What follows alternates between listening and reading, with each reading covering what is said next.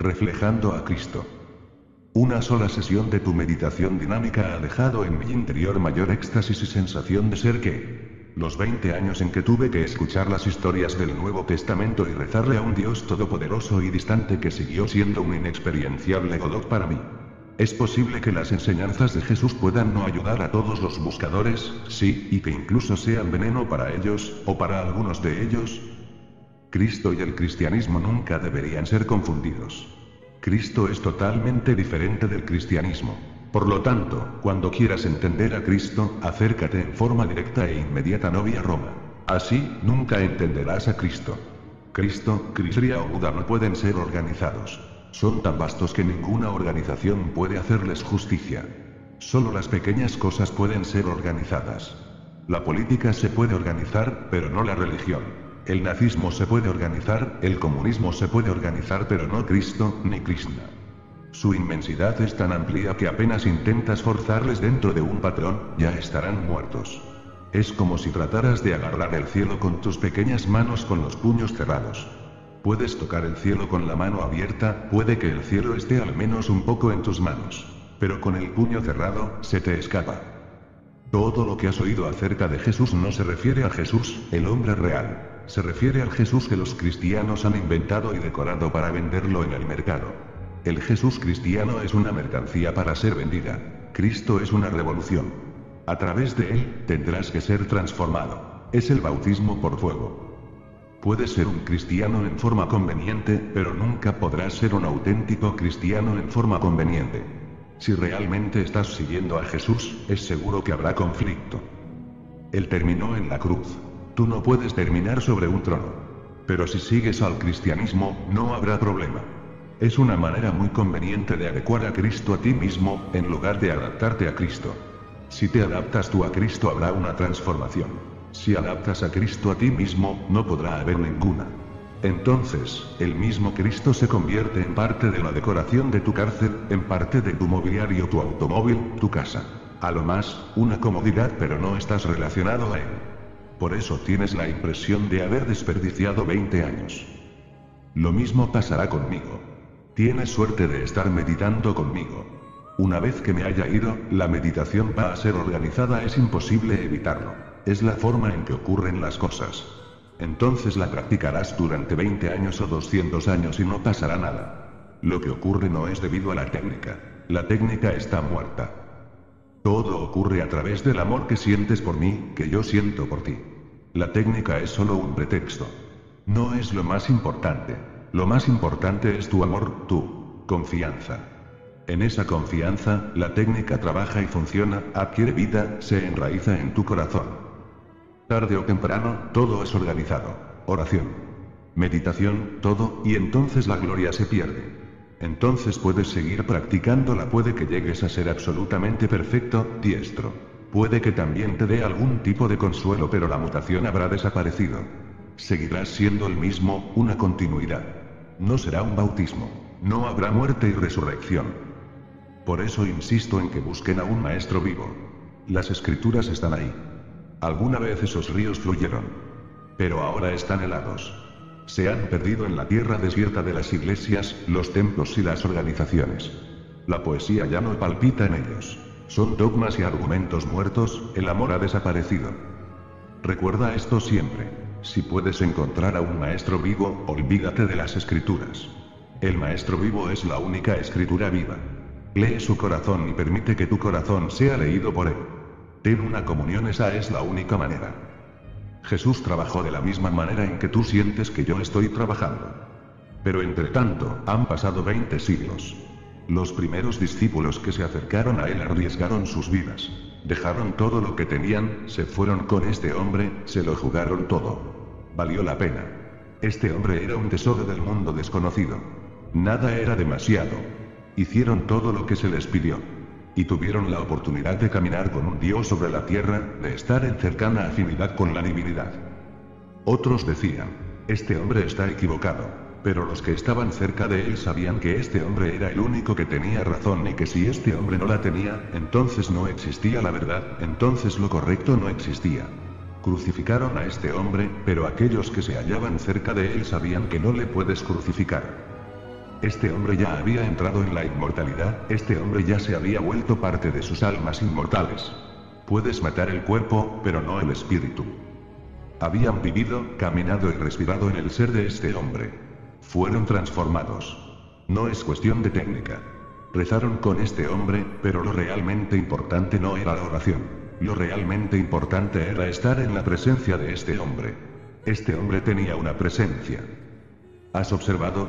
Muy poca gente tiene lo que llaman presencia.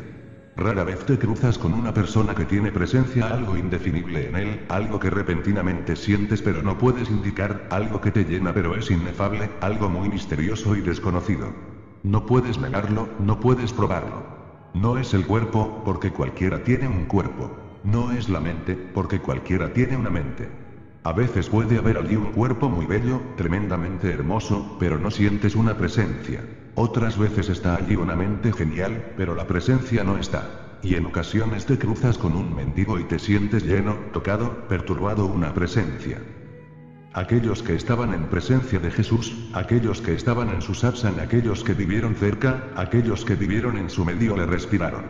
Si me permites decirlo, aquellos que le bebieron y que le comieron, aquellos que le permitieron entrar en su capilla más interna, eso transformó, no la oración. La oración era solo un pretexto para estar con él. Incluso sin oración hubiera ocurrido, pero sin la oración podrían no haber encontrado un pretexto para estar con él. Estás aquí conmigo. Invento e invento meditaciones para ti. Son solo excusas para que puedas estar aquí un poco más tiempo, un rato más, para que puedas rezagarte cerca de mí porque nadie sabe cuándo te tocará mi presencia. Nada puede decirse al respecto. Esto no puede manipularse. Ocurre cuando ocurre. Nada puede hacerse en forma directa. Solo estar aquí. Incluso sin meditaciones, la cosa sucederá. Pero si no hay meditaciones, no tendrás ningún pretexto para estar aquí. Sigo y sigo hablándote. Incluso sin hablar puede suceder, sucederá. Pero si no hablo, poco a poco te irás, porque no tendrás un pretexto. ¿Qué estás haciendo aquí? Tengo que darte algo que hacer para que puedas estar aquí. Tengo que comprometerte y ocuparte, de modo que no te sientas inquieto. La cosa va a suceder desde otra dimensión. Pero esa dimensión permanece abierta cuando estás ocupado. Sin nada que hacer, te pones demasiado inquieto. Todas las meditaciones, todas las oraciones y todos los métodos son juguetes inventados para entretener a los niños. Pero eso es útil, muy importante. Si estás ocupado, tu capilla más interna está abierta para mí. No estás inquieto, estás meditando y entonces puedo realizar mi trabajo. No es correcto decir que hago mi trabajo entonces, empieza a suceder. Tienes razón, puede que hayan sido infructuosos esos 20 años de enseñanza cristiana, escuchando las historias del Nuevo Testamento, pero no porque estas historias sean infructuosas. Como historias, son magníficas. La poesía del Nuevo Testamento, la poesía de toda la Biblia, es algo que no es de este mundo. Hay grandes poetas Shakespeare, Milton y Dante, pero nadie puede superar a la Biblia. La poesía es tremendamente simple, pero tiene una cualidad que no puede tener la poesía corriente. Infunde temor reverente y esta es la cualidad de la religión. ¿Has observado a veces? Ves una hermosa flor. Puedes apreciarla, tiene una cualidad estética. La aprecias y sigues adelante. Puedes ver un hermoso rostro, incluso el rostro de Cleopatra. Las líneas, la proporción, el cuerpo marmóreo, pero eso también es estético. Y otras veces, te cruzas con unas pocas cosas y unos pocos seres que inspiran no solo una apreciación estética, sino temor reverente. ¿Qué es el temor reverente? Enfrentado a un objeto o un ser determinados, el pensamiento se detiene. Tu mente no puede dar abasto. Puedes arreglártelas con una Cleopatra, puedes incluso arreglártelas con un Einstein por muy oscuro, abstracto y difícil que sea, puedes arreglártelas. Solo puede que necesites un poco más de entrenamiento de la mente. Pero cuando te cruzas con un Jesús o un Buda, la mente se va de luces, se empantana. Hay algo que es demasiado para ella, no puedes pensar en nada, estás como en un profundo shock y aún así el shock es extático. Eso es el temor reverente. Hay temor reverente en la Biblia, detiene tu mente por completo, pero tendrás que alcanzar eso en forma directa. El misionero, el sacerdote, el obispo, destruyen porque empiezan a interpretar. Ponen sus mentes en ello, y sus mentes son mediocres. Es como si miraras una cosa tremendamente bella con la mente de un hombre muy estúpido. O miras en un espejo roto, destrozado está mozo y nada puede verse bien y miras el espejo y ves la luna. Distorsionada. Es así como ha estado pasando.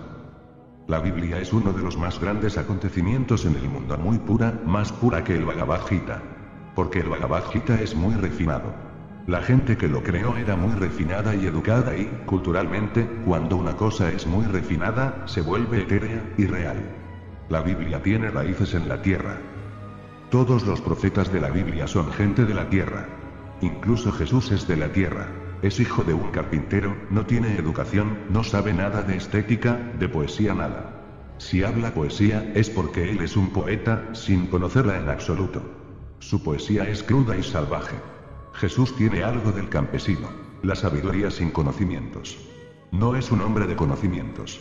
Ninguna universidad estaría dispuesta a otorgarle un título honorario, no. No encajaría en Oxford o Cambridge. Se vería ridículo con sus togas y las capas de payaso. Se vería ridículo. No encajaría. Él pertenece a la tierra, al pueblo, a la gente corriente y sencilla. Precisamente la otra noche estaba leyendo una pequeña historia, una historia árabe, un hombre murió. Tenía 17 camellos y tres hijos, y dejó un testamento. Cuando este fue abierto y leído, decía que la mitad de los camellos deberían ir al primer hijo, un tercio al segundo y una novena parte al tercero. Los hijos estaban perplejos que hacer 17 camellos. Una mitad para el primer hijo hay que cortar un camello en dos. Y eso tampoco resolvería el problema, porque un tercio debe ir al segundo. Y tampoco eso resolvería gran cosa. Una novena parte tiene que ir al tercero. Habría que matar a casi todos los camellos. Naturalmente, acudieron al hombre más sabio de la ciudad. El mulla, el experto, el erudito, el matemático. Este reflexionó mucho, se esforzó mucho, pero no pudo encontrar ninguna solución, porque las matemáticas son las matemáticas. Dijo, nunca he dividido camellos en mi vida, todo este asunto parece una estupidez. Pero tendrán que cortarlos. Si esa voluntad debe respetarse al pie de la letra, los camellos deberán ser cortados, tendrán que dividirlos. Los hijos no estaban dispuestos a cortar los camellos. ¿Y entonces, qué hacer? Pero alguien sugirió, es mejor que vayan a ver a alguien que sepa algo acerca de camellos, y no de matemáticas. Así que fueron a ver al jeque de la ciudad, que era un viejo sin educación pero sabio a través de la experiencia. Le contaron su problema. El viejo se rió y dijo, no se preocupen. Es muy simple.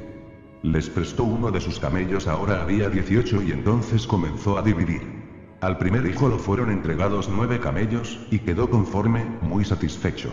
Seis camellos un tercio le fueron dados al segundo, y también quedó totalmente satisfecho. Y dos camellos una novena parte le fueron dados al tercero. También quedó satisfecho. Quedó un camello. Ese era prestado. Recuperó su camello y dijo, pueden irse. La sabiduría es práctica. El conocimiento no lo es. El conocimiento es abstracto, la sabiduría es terrenal. El conocimiento es solo palabras, la sabiduría es experiencia. La Biblia es muy simple. Que su simplicidad no te engañe. Esta simplicidad contiene la sabiduría de siglos. Es muy poética. Nunca me he encontrado con nada más poético que la Biblia. Uno puede seguir y seguir saboreándola, uno puede seguir y seguir repitiendo las palabras de Jesús provienen del corazón y se dirigen al corazón. Pero no aceptes un mediador. Esos mediadores son mediocres, destruyen todo el asunto. He visto muchos comentarios acerca de la Biblia, pero nunca me he cruzado con un comentario inteligente. Todos destruyen. Nunca he visto un solo comentario de ningún teólogo que haya añadido algo a la Biblia, que haya, de alguna manera, destacado más su gloria. La empaña. Y así es como ocurre siempre. Solo un hombre de la calidad de Jesús puede revelar su verdad, solo un hombre de la calidad de Jesús puede engrandecer su belleza. La gente que vive en los oscuros valles y la gente que vive en las asoleadas cimas del Himalaya no se entienden entre sí. Cuando el hombre de la cima habla y el hombre del valle interpreta, todo va mal. Sí, tienes razón, puede que hayas desperdiciado esos 20 años. Pero cometerás un grave error si crees que Jesús no es para ti. Jesús es para todos. No es ese el problema. Pero acércate a la Biblia directamente. Vuélvete más meditativo, vuélvete más devoto, y ve directamente. Y olvida todo lo que te han dicho acerca de la Biblia. La Biblia es suficiente. Si quieres entender a los Upanishads puede que te resulte difícil entenderlos directamente, porque son muy refinados. Los que hablan en los Upanishads eran grandes filósofos. Necesitan comentarios.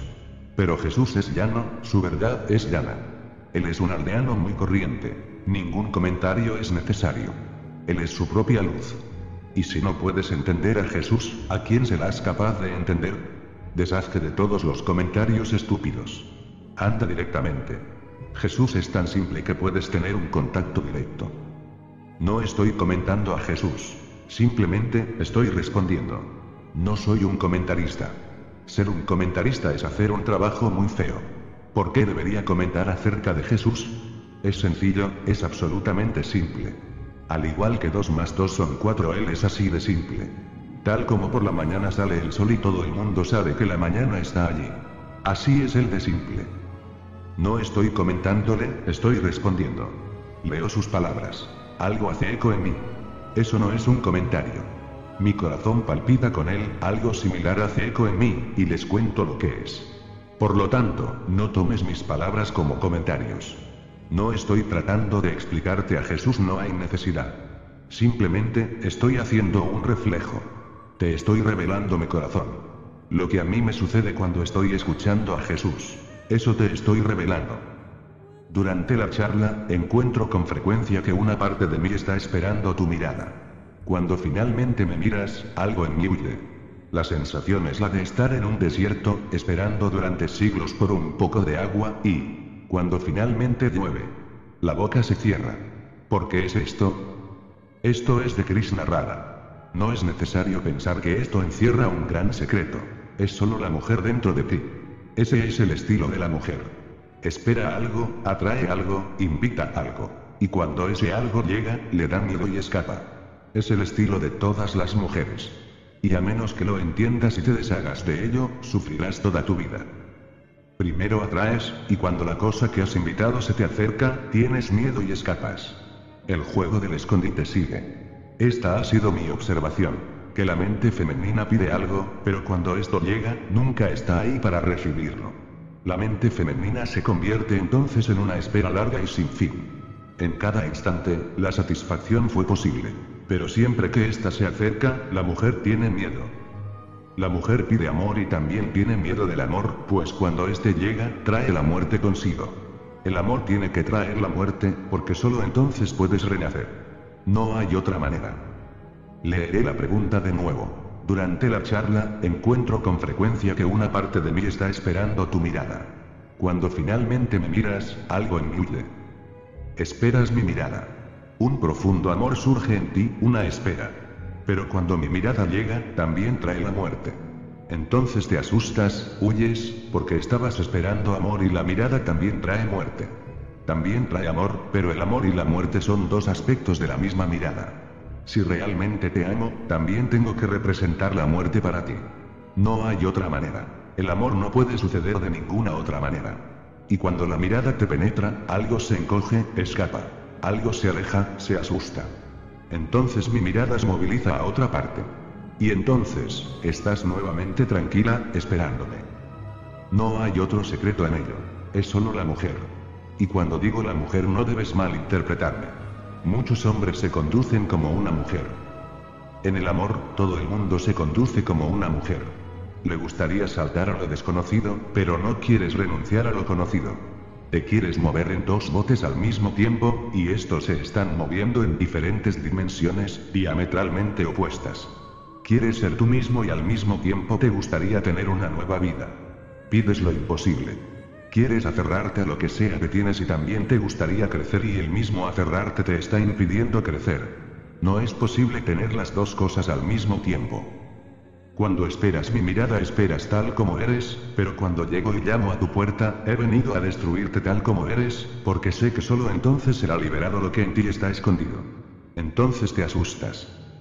A la gente le gusta la libertad, pero también tienen miedo. Cuando no tienen libertad piensan en ella, sueñan con ella, fantasean. Pero cuando la libertad llega, tienen miedo, porque la libertad trae consigo muchas más cosas de lo que imaginaron. La libertad trae inseguridad.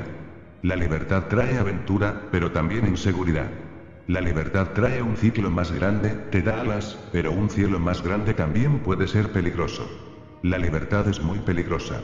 Vivir en libertad es vivir peligrosamente, vienes a mí, buscas la libertad, pero para tus adentros veo que también estás diciendo, no nos hagas libres, por favor no nos empujes hacia la libertad. Déjanos aferrarnos a ti, déjanos depender de ti. Y sigues pidiendo y rezando, danos libertad. Con una mano pides, con la otra mano rechazas. Una parte de ti dice sí, otra parte de ti sigue diciendo no. ¿Has observado tu mente? Dices sí barra no al mismo tiempo. Quizás dices uno de los dos con más fuerza y el otro con menos énfasis. Quizás eres muy astuto y no escuchas a uno cuando dices el otro, pero obsérvalo con más detenimiento. Cuando dices sí, a su lado se pasea el no. Te encuentras entonces en constante conflicto. Te gustaría que fuera a tu puerta. Pero entonces, cierras la puerta porque llegaré tal como soy, no como tú esperas que yo venga. Llegaré como soy, y no como me ves en tus sueños. Recuerda siempre encontrar pequeñas causas por las cosas que te suceden y pasan a tu alrededor. A veces empiezas a pedir profundas y grandes razones que no existen particularmente en Occidente, debido a los 200 años de psicología y al entrenamiento en psicología y psiquiatría. El conocimiento de la psicología ha llegado a formar parte del conocimiento común. Todo el mundo sabe de él acerca de pequeñas cosas sin importancia, simples hechos. La gente sigue escarbando profundo, sigue sacando cosas que no están en absoluto conectadas. Esta mañana, precisamente, estaba leyendo una anécdota. Un psicoanalista y un amigo estaban parados al lado de una ventana, mirando el cielo y discutiendo algo. El psicoanalista dijo, extraordinario. Mira. Se estaba haciendo un trabajo. Un edificio iba a ser demolido y algunos obreros estaban trabajando con carretillas. Dijo. Mira, 12 personas están trabajando con carretillas, 11 las empujan frente a ellos y uno está tirando de ella. 11 empujando y uno tirando. Tiene que haber una explicación a esto. Ese hombre debe tener una profunda inhibición. O bien, algo pasó en su infancia con sus padres, algo que guarda relación con su niñez. Debe haber algún problema profundamente enraizado en el asunto. Debemos ir a preguntar. Así que bajaron. Detuvieron al obrero que estaba tirando la carretilla detrás de él, y el psicoanalista preguntó, por favor, ayúdenos a descubrir algo que usted tiene profundamente enraizado en su interior. Once personas están empujando sus carretillas frente a ellos. Solo usted tira de ella. Esto debe tener alguna explicación. Algo tremendamente traumático debe haber sucedido en su niñez, una profunda represión, obsesión, compulsión, algún complejo. Por favor, díganos algo acerca de ello. ¿Qué es lo que siente? El trabajador les miró y dijo, caramba. Solo odio la vista de esa cosa, eso es todo. Por eso la llevo detrás de mí. Solo odia la vista de esa cosa. Krishna Radha, no hay nada en ello, solo eres una mujer. Trasciende eso. El hombre tiene que trascender su masculinidad y la mujer debe trascender su feminidad. Y cuando no seas ni hombre ni mujer, te será posible permitir que mi mirada alcance el centro más profundo de tu ser. Entonces te será posible abrir tus puertas. Entonces mi llamada no quedará sin respuesta. Seguramente lo que sucede en el instante de la muerte por ahogamiento es la verdadera explicación del bautismo de Jesús a manos de Juan. ¿No fue acaso la destreza y fortaleza requeridas del Bautista para llevar a un hombre a ese punto, y la preparación anterior de que hablaste, empleadas de modo que un hombre fuera transformado por la experiencia más que aterrorizado por ella? Sí, exactamente así. El bautismo solo es posible cuando estás dispuesto a morir. Ese es el significado simbólico que Juan el Bautista solía llevar a sus discípulos al río cuando estaban preparados para morir, cuando estaban dispuestos a dejarse ir, cuando estaban dispuestos a fluir con el río. Cuando la resistencia se había roto, cuando ya no estaban luchando, cuando toda la lucha para sobrevivir había desaparecido, solo entonces les llevaría al río. Ellos estaban dispuestos a que él les ahogara, a que él les asesinara.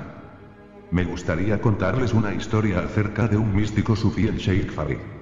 Un día, se dirigía hacia el río a tomar su baño matutino. Un buscador le siguió y le preguntó, por favor, espera un minuto. Pareces tan lleno de lo divino. Pero yo ni siquiera siento un deseo por ello. Pareces tan loco, y observándote he sentido que debe haber algo en ello. Eres tan feliz y extático y yo soy tan desgraciado. Pero aún así no aparece el deseo de buscar lo divino. Entonces, ¿qué hacer? ¿Cómo crear el deseo? Farid miró al hombre y dijo, ven conmigo. Voy a tomar mi baño matutino. Báñate conmigo en el río y quizás la respuesta pueda ser dada mientras te bañas. De otra forma, veremos después del baño. Ven conmigo. El hombre se quedó un poco intrigado. Este Sheikh Farid parecía un poco loco. ¿Cómo iba a responderle mientras se bañaba? Pero nadie sabe cómo actúan los místicos, así que le siguió. Ambos se metieron en el río, y cuando el hombre se estaba sumergiendo, Farid saltó sobre él y le hundió bajo la superficie del agua. El hombre empezó a inquietarse. ¿Qué clase de respuesta era esta? Al principio pensó que Farid estaba bromeando, pero después la cosa se puso seria. No lo iba a soltar. Se puso a luchar con él.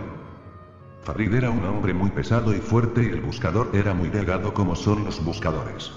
Pero cuando tu vida está en peligro, ese hombre tan delgado arrojó a Farid a un lado, saltó sobre él y dijo, ¿Eres un asesino? ¿Qué estás haciendo? Soy un pobre hombre. Solo he venido a preguntarte cómo puede surgir en el corazón el deseo de buscar lo divino, y tú ibas a matarme. Farid le dijo, espera. Primero unas preguntas. Cuando te empujaba hacia abajo y te estabas asfixiando, ¿cuántos pensamientos había en tu mente? El hombre contestó, ¿cuántos? Solo uno, ¿cómo salir afuera a respirar? Farid preguntó, ¿cuánto tiempo se prolongó ese pensamiento? El hombre respondió, tampoco eso permaneció allí durante mucho tiempo, porque mi vida estaba en peligro. Puedes permitirte el pensar cuando no arriesgas nada. Mi vida estaba en peligro hasta ese pensamiento desapareció. Entonces, el salir fuera del agua no era un pensamiento. Era todo mi ser. Farid le dijo, lo has comprendido. Esta es la respuesta. Si te sientes asfixiado en este mundo, presionado por todos lados, y si sientes que nada va a pasar en este mundo excepto la muerte, entonces, el deseo de buscar la verdad, o Dios, o como quieras llamarlo, surgirá. Y eso tampoco durará mucho. Poco a poco ese deseo deja de ser un deseo, se convierte en tu ser. La sed misma se transforma en tu ser. Te he mostrado el camino, dijo Farid. Ahora puedes irte. Solo trata de entender la situación total en el mundo. Si ya te está destruyendo, salta fuera de él. En realidad, no se trata de cómo buscar a Dios. De lo que se trata es de entender que donde crees que hay vida, no hay vida, sino solo muerte. Juan el Bautista o cualquiera que alguna vez haya bautizado a alguien, que alguna vez haya iniciado a alguien, que haya llevado a alguien al mundo de la verdad desde el mundo de los sueños tiene que prepararte para la muerte. Sí, ese es el significado. Por bautismo, él se refería a el río se ha llevado tu viejo yo. Ya no eres el mismo. Ha surgido una nueva identidad, ahora tienes un nuevo núcleo. Funciones a través de él, y no funciona a través del pasado. Lo mismo se ha hecho mediante la iniciación por fuego. En la India, se ha usado tradicionalmente la iniciación por fuego, no por agua. Ha habido algunas tendencias laterales que han usado también el bautismo de agua, pero la principal corriente en la India ha usado el bautismo por fuego. Así, en la casa de cada maestro lo que suelen llamar Gurukul, la familia del maestro, había un fuego constantemente encendido en el medio de la casa, un fuego constantemente encendido, 24 horas al día. Todas las enseñanzas eran entregadas cerca del fuego. Poco a poco, el símbolo del fuego llegó a estar profundamente enraizado en los discípulos. Hay una hermosa historia en los viejos Upanishads acerca del tiempo en que un discípulo, un discípulo muy famoso, Svetketu, estaba con su maestro. El maestro esperó durante 12 años, y no le iniciaba en los misterios. El discípulo le servía y le servía, cuidando el fuego en la casa durante 24 horas el fuego tenía que mantenerse vivo. Se dice que el mismo fuego llegó a estar muy preocupado por Svetketu. Durante 12 años había estado sirviendo, cuidando el fuego, trayendo leña del bosque. La historia es hermosa. Dice que el fuego llegó a preocuparse. Incluso el fuego empezó a sentir que el maestro era demasiado duro, un poco injusto. El fuego sintió compasión por Svetketu. El fuego habló a la esposa del maestro cuando éste estaba fuera, y le dijo, esto ha ido demasiado lejos. Este Svetketu ha servido tan silenciosamente durante 12 años. Ya se lo ha ganado. El secreto le debe ser revelado. Convence a tu marido. La esposa dijo, pero no me hará caso. Si digo algo, hasta puede llegar a ser más duro. No es un hombre que pueda ser convencido. Hay que esperar. Él sabe cómo trabajar y cómo no trabajar, qué es lo que hay que hacer y qué es lo que no hay que hacer, y yo no puedo decir nada. Se dice que el fuego llegó a preocuparse tanto que él mismo reveló el secreto a Esberketu. Y cuando el secreto fue revelado, el maestro bailó. Este dijo, Esberketu estaba esperando. Porque cuando el fuego se revela a sí mismo, eso es algo de peso. Estaba forzando al fuego a que revelara el secreto, porque la compasión surgiría, la existencia es compasiva. Podía haberte entregado el secreto cualquier día, pero no hubiese sido tan vital. Hubiera venido de mí. Pero ahora la existencia misma te ha abierto sus puertas. Ahora estás en comunión con el fuego mismo, has sido iniciado por fuego. ¿Qué secreto te puede dar el fuego? El secreto de la muerte. En la India hemos estado quemando los cuerpos muertos, de modo que el fuego llegue a estar relacionado con la muerte. Incluso aquellos que no son buscadores saben que el fuego es el símbolo de la muerte, uno muere en él. Pero aquellos que saben y buscan en el camino también saben que uno resucita a través de él. Uno muere y renace. En ambos casos, ya sea mediante el agua o el fuego, la muerte es la cuestión. Uno tiene que morir para obtener la vida en abundancia, uno tiene que llevar su propia cruz. Nadie más te puede iniciar, solo la muerte. La muerte es el maestro. O bien, el maestro es la muerte. Si estás dispuesto a morir, nadie podrá impedir tu resurrección. Pero esta muerte no debería ser suicida. Mucha gente se suicida. Ellos no resucitan. Una muerte suicida no es una muerte a través de la comprensión. Una muerte por suicidio es una muerte a través del malentendido. Mueres confundido, en agonía. Mueres obsesionado por el mundo, mueres ligado al mundo. Mueres como una queja. Observa a la gente que piensa en suicidarse. No están en contra de la vida. De hecho, al contrario. Están tan apegados a la vida que ésta no les puede satisfacer. Toman venganza, se quejan. Asesinan, se asesinan a sí mismos, solo para albergar una queja contra toda la existencia que no fue una realización. Están descontentos, están diciendo, la vida no vale la pena. Pero, ¿por qué la vida no merece vivirse? Porque esperaban demasiado. Por eso no valía la pena. Pidieron demasiado. Nunca se lo ganaron. Pidieron demasiado y no les fue entregado. Están frustrados. Uno que está dispuesto a morir sin frustración, viendo la verdad de la vida, viendo que, en verdad, la vida es solo un sueño, que no puede llenar nada y que tampoco puede frustrar. Colmar, frustrar. Ambas son partes de la ilusión de que la vida es real. Uno que ve que la vida es irreal, tal como un sueño, se despega. Surge una renuncia. Los Upanishads tienen un dicho muy vital. Tentik en Bunjita, aquellos que se han entregado a todos los placeres de la vida siempre han renunciado. Es muy revolucionaria. La implicancia es tremenda. Dice, aquellos que se han entregado a los placeres de la vida están destinados a renunciar, porque han visto la verdad que la vida es falsa. La han mirado y no han encontrado nada. No es que estén frustrados. Porque si lo estás, eso solo demuestra que aún esperas algo. La frustración demuestra la existencia de profundas expectativas. Aquel que ha llegado a darse cuenta de que la vida solo puede prometer pero nunca puede dar es un sueño. Ni se frustra ni se realiza en la vida. Entonces llega a la renuncia. La renuncia no significa dejar la vida. La renuncia es ver la vida tal cual es. Entonces uno está dispuesto a morir, porque en la vida no hay nada. Esa disposición a morir es el punto hacia el cual Juan el Bautista estaba llevando a sus discípulos. Cuando estaban dispuestos, los llevaba al río Jordán y procedía al ritual, al último toque. El ego, la vieja personalidad, se iba junto con el agua que caía sobre tu cabeza y luego al río. La esencia pura había nacido bañado en una nueva sensación de ser, con un nuevo misterio en el estar vivo, con una nueva sensación de la existencia. Naturalmente, la muerte puede ser una experiencia terrorífica o algo tremendamente hermoso. Depende de la actitud. Si te sientes aterrorizado por la muerte, morirás pero no resucitarás. Si la muerte se transforma en una experiencia hermosa, estarás muriendo y al mismo tiempo resucitando. Generalmente, la muerte es terror. Por eso le temes tanto a la muerte. En la vida no sucede nada hermoso hasta que mueres. Pero aún así, estás aterrorizado. Un maestro tiene que convencerte, poco a poco, de la belleza de la muerte. Tiene que cantar las glorias de la muerte.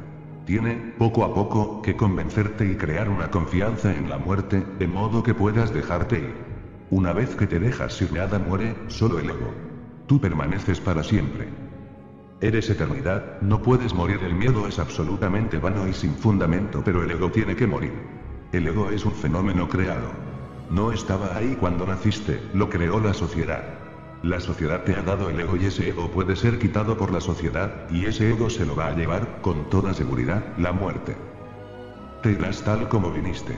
Llegaste con las manos vacías, con las manos vacías te vas, el ego es solo una ilusión que vives en el entreacto. Ese ego le teme a la muerte.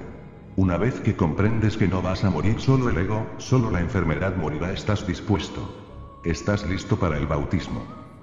Dices que la seriedad es una enfermedad. Cuando me recuerdo a mí mismo me pongo serio. ¿Qué debería hacer? No te pongas serio por eso. Deja que sea así y ríete. Si puedes reírte de ti mismo, todo estará bien. La gente se ríe de los demás, pero nunca de sí mismos. Deben aprender a hacerlo. Si puedes reírte de ti mismo, la seriedad ya se ha ido. Si eres capaz de reírte de ti mismo, la seriedad no podrá morar dentro de ti.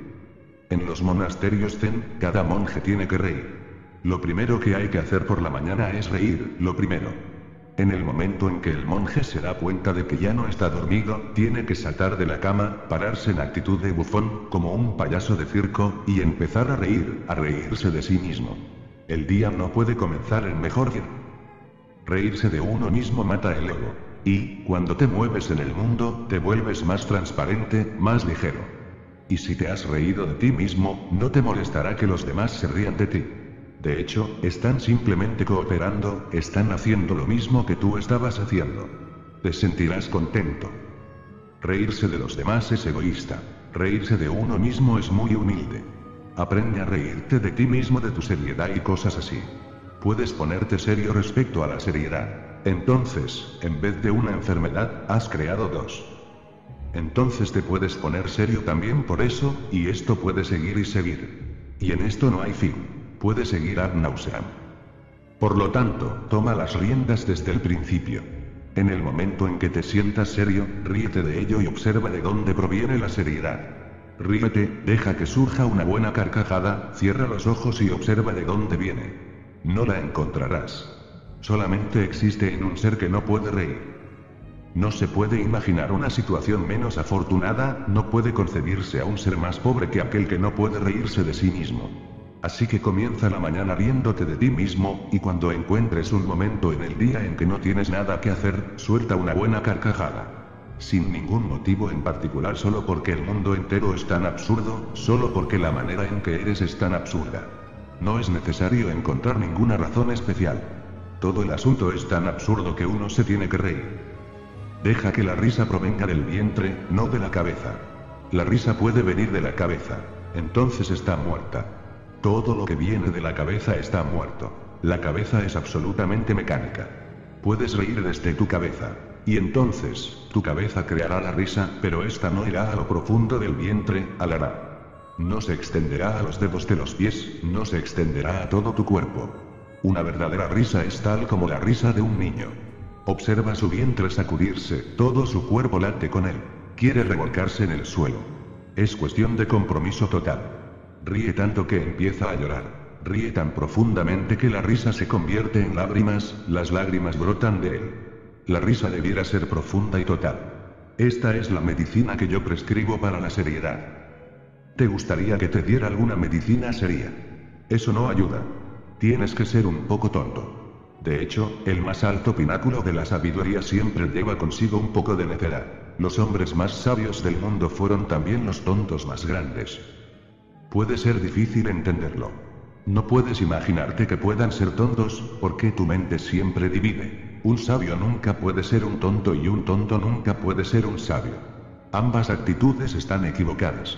Ha habido grandes necios que fueron muy sabios. Antiguamente, en la corte de cada rey, había un gran tonto, el bufón de la corte.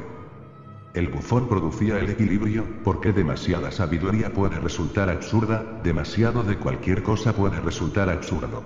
Se requería a alguien que pudiera traer las cosas nuevamente a la tierra. En la corte de los reyes, era necesario un tonto que les ayudara a reír. De lo contrario, la gente sabia tiende a ponerse seria, y la seriedad es una enfermedad. Con la seriedad pierdes las proporciones, pierdes la perspectiva. Así que en la corte de cada rey había un bufón, un gran tonto, que decía cosas y hacía cosas y bajaba todo a la tierra. He oído una historia. Un emperador tenía un bufón. Un día, el emperador se estaba mirando en el espejo.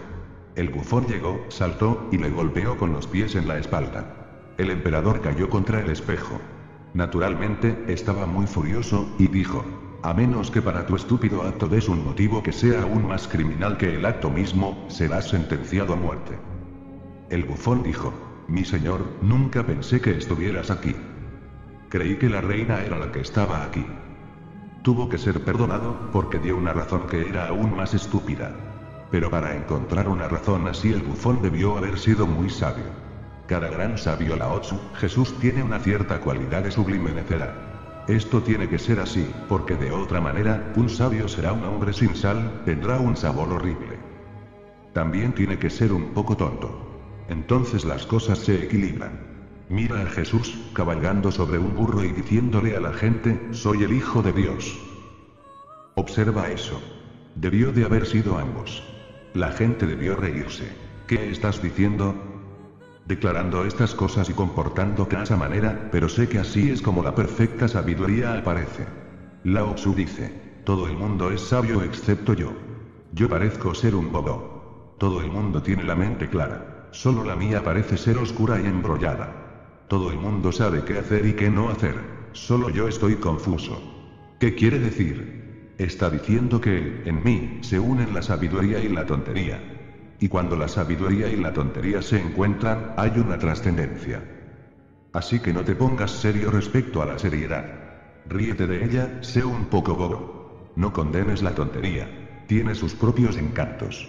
Si puedes ser ambas, tendrás algo de la trascendencia en tu interior. El mundo se ha puesto más y más serio.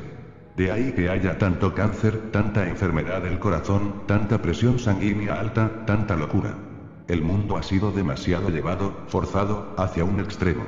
Sé también un poco tonto. Ríete un poco, sé como un niño. Diviértete un poco, no lleves una cara seria a todas partes, y de repente encontrarás que surge en ti una salud más profunda, aparecen fuentes más profundas de tu salud. ¿Has oído alguna vez de algún tonto que se haya vuelto loco? Nunca ha sucedido. Siempre he buscado un caso de algún tonto que haya vuelto loco, nunca me he encontrado con ninguno. Naturalmente, un tonto no se puede volver loco, porque para estar loco necesitas ser muy serio. También he investigado para ver si los tontos están de alguna manera más propensos a ser sanos que los mal llamados sabios. Y así es. Los tontos son más sanos que los que llaman sabios. Viven en el momento y saben que son tontos. Por lo tanto, no se preocupan de lo que los demás puedan decir de ellos. Esa preocupación se transforma en un fenómeno canceroso en la mente y el cuerpo. Ellos viven más y son los últimos en reírse. Recuerda que la vida debería estar profundamente equilibrada, en un profundo equilibrio. Entonces, tú escapas justo por el medio. La energía sube en una oleada, te empiezas a mover hacia arriba. Y esto debería ser así con todos los opuestos. No seas un hombre y no seas una mujer. Sean dos, de modo de no ser ninguno. No seas sabio, no seas un tonto. Sean dos, y así trascenderás. Por favor explica por qué nos sentimos lo divino que está aquí barra ahora, dentro barra fuera, que eres tú, yo y todos. Esto es de Suami Yoga Chinmaya. Porque eres demasiado, y estás demasiado lleno de ti mismo. Puesto que no puedes reír, lo divino está escondido. Puesto que estás demasiado tenso, estás cerrado. Y estas cosas que piensas que lo divino está aquí barra ahora, dentro barra fuera, tú barra yo son solo cosas de la cabeza, no son tus sentimientos. Son pensamientos, no comprensiones. Y si sigues pensando estas frases, nunca llegarán a convertirse en experiencias. Puedes convencerte a ti mismo de que es así con mil y un argumentos, pero estas ideas nunca se convertirán en tu experiencia. Seguirás cerrando el punto. No es cuestión de argumento, filosofía, pensamiento, contemplación, no. Es cuestión de ahogarte profundamente en la sensación del fenómeno. Uno tiene que sentirlo, no pensar en ello. Y para sentirlo, uno tiene que desaparecer. Estás intentando algo absolutamente imposible. Estás tratando de alcanzar a Dios mediante el pensamiento. Seguirá siendo una filosofía, nunca se convertirá en tu experiencia. Y a menos que sea una experiencia, no es liberadora. Se convertirá en una atadura. Morirás en el cautiverio de las palabras. Eres demasiado. La cabeza de Yoga Chinmaya tiene que ser cortada, totalmente cortada. Eres demasiado en la cabeza, y hay demasiado de ti mismo. Dios ya no es importante. Tú eres más importante. Tú quieres conocer a Dios. El énfasis no está en Dios, el énfasis está en ti. Tú quieres alcanzar a Dios. No es que Dios sea importante, tú eres el importante. ¿Y cómo puedes vivir sin alcanzar a Dios? Dios tiene que ser poseído, pero el énfasis está en ti. Es debido a eso que sigue cerrando el camino. Abandona el tú. Y entonces no hay necesidad de preocuparse por Dios, él mismo viene. Una vez que no eres, Él llega. Una vez que dejas de estar presente, se siente su presencia.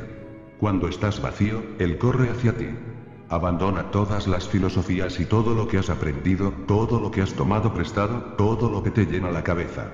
Abandónalo. Límpiate de todo eso. Está podrido. Una vez que estás limpio, en esa misma limpieza empiezas a sentir que algo surge. En esa inocencia está la virginidad. Dios está siempre a tu alcance. ¿Cómo es posible que la mente pueda estar produciendo pensamientos todo el tiempo, y cómo podemos detener lo que no hemos iniciado? No puedes detener lo que no has iniciado. No lo intentes. De lo contrario, simplemente estarás perdiendo tiempo, energía, vida. No puedes detener la mente porque no la has puesto a funcionar. Puedes simplemente observar, y al observarla se detiene. No es que tú la detengas. Al observarla, se detiene. La detención es una función de observar, es una consecuencia de observar. No es que tú la detengas. No hay manera de detener la mente. Si tratas de detenerla, irá más deprisa. Si tratas de pararla, luchará contra ti y te creará mil y un problemas. Nunca trates de detenerla. Esta es la verdad. Tú no la has puesto a funcionar. Por lo tanto, ¿quién eres tú para detenerla? Ha llegado a través de tu inconsciencia se irá a través de tu conciencia. No tienes que hacer nada para detenerla, excepto volverte más y más alerta. Incluso el querer detener la mente será una barrera, porque dices, de acuerdo, ahora trataré de estar consciente, y así podré detenerla. Entonces cierras el punto. Entonces, ni siquiera tu conciencia será de mucha ayuda, porque la misma idea está nuevamente presente. ¿Cómo pararla? Después de unos días de esfuerzo vano vano porque la idea está allí, de modo que no ocurrirá vendrás a mí y dirás. He estado tratando de estar consciente, pero la mente no se detiene. No puede ser detenida. No existe método para hacerlo. Pero se detiene. No es que tú la detengas. Se detiene por sí sola. Tú simplemente observa. Observando, retiras la energía que la ayuda a correr. Observando, la energía se invierte en la observación, y el pensamiento se debilita automáticamente más y más. Los pensamientos están ahí pero se vuelven impotentes, porque la energía no está para ellos. Girarán a tu alrededor, medio muertos, pero poco a poco irá llegando más y más energía a la conciencia. De repente, un día, la energía ya no va a los pensamientos. Estos han desaparecido. No pueden existir sin tu energía. Así que por favor olvídate de pararlos. Eso no es asunto tuyo. Y la segunda cosa que preguntas. ¿Cómo es posible que la mente pueda estar produciendo pensamientos todo el tiempo? Es solo un proceso natural. Tal como tu corazón late constantemente, tu mente está pensando constantemente. Tal como tu cuerpo está respirando constantemente, tu mente está pensando constantemente. Tal como tu sangre está circulando constantemente y tu estómago digiere continuamente, la mente piensa todo el tiempo. No hay problema en ello. Es simple. Pero no estás identificado con la circulación de la sangre. No piensas que tú estás circulando. De hecho, ni siquiera estás consciente de que la sangre circula. Sigue circulando, no tienes nada que ver en ello. El corazón sigue latiendo. No piensas que tú estás latiendo. Con la mente, el problema surge porque piensas que tú estás pensando. La mente se ha transformado en el foco de la identidad. Simplemente, esa identidad debe romperse. No es que cuando la mente se ha detenido, no volverá a pensar nunca más no. Pensará solamente cuando sea necesario. Y no pensará cuando no sea necesario. El pensamiento estará ahí, pero ahora será natural. Una respuesta, una actividad espontánea, no una obsesión. Por ejemplo, comes cuando tienes hambre. Pero te puedes obsesionar y puedes estar comiendo el día entero. Y entonces te volverás loco. Te estarás suicidando. Caminas cuando quieres caminar. Cuando quieres ir a alguna parte, mueves tus piernas. Pero si sigues moviendo tus piernas cuando estás sentado en una silla, la gente pensará que estás loco y que algo hay que hacer para detenerte. Si preguntas cómo hacer que tus piernas dejen de moverse y alguien te dice, deténlas agarrándolas con tus manos. Fuérzalas. Tu problema será aún más grave. Las piernas se están moviendo y ahora las manos también están ocupadas, y todos tus esfuerzos están invertidos en detenerlas. Tu energía está luchando contra sí misma. Te has identificado con la mente, eso es todo. Es natural, porque la mente está muy cerca de ti y es mucho lo que tienes que usarla. Uno está constantemente en la mente. La situación es similar a la de un conductor que ha estado conduciendo un coche continuamente durante años, y nunca ha salido fuera del coche. Ha olvidado que puede salir fuera, que es un conductor. Lo ha olvidado completamente. Piensa que él mismo es un coche. No puede salir, porque ¿quién está ahí para hacerlo? Ha olvidado cómo abrir la puerta. O bien, la puerta está completamente bloqueada por años de desuso. Se ha oxidado, no puede abrirse con facilidad. El conductor ha estado en el coche tanto tiempo que ha llegado a ser el coche, eso es todo. Ha surgido un malentendido. Ahora él no puede parar el coche, porque ¿cómo va a detenerlo? ¿Quién va a pararlo? Tú solo eres el conductor de la mente. Es un mecanismo a tu alrededor, tu conciencia la utiliza. Pero nunca ha salido fuera de tu cabeza. Por eso, insisto. Sal un poco fuera de la cabeza, ve al corazón. Desde el corazón tendrás una mejor perspectiva de que el coche está separado de ti. O bien, trata de salir del cuerpo. Eso también es posible. Fuera del cuerpo estarás totalmente fuera del coche. Te será posible ver que no eres ni el cuerpo ni el corazón ni la mente. Tú estás separado. Ahora mismo, sigue recordando solo una cosa, que estás separado. De todo lo que te rodea, estás separado. El que conoce no es lo conocido. Sigue sintiéndolo más y más, de modo que llegue a ser una cristalización sustancial dentro de ti el saber que el que conoce no es lo conocido. Tú conoces el pensamiento, ves el pensamiento, ¿cómo puede ser el pensamiento? Tú conoces la mente, ¿cómo puede ser la mente? Solo aléjate. Necesitas un poco de distancia. Un día, cuando estés realmente alejado, el pensamiento cesa.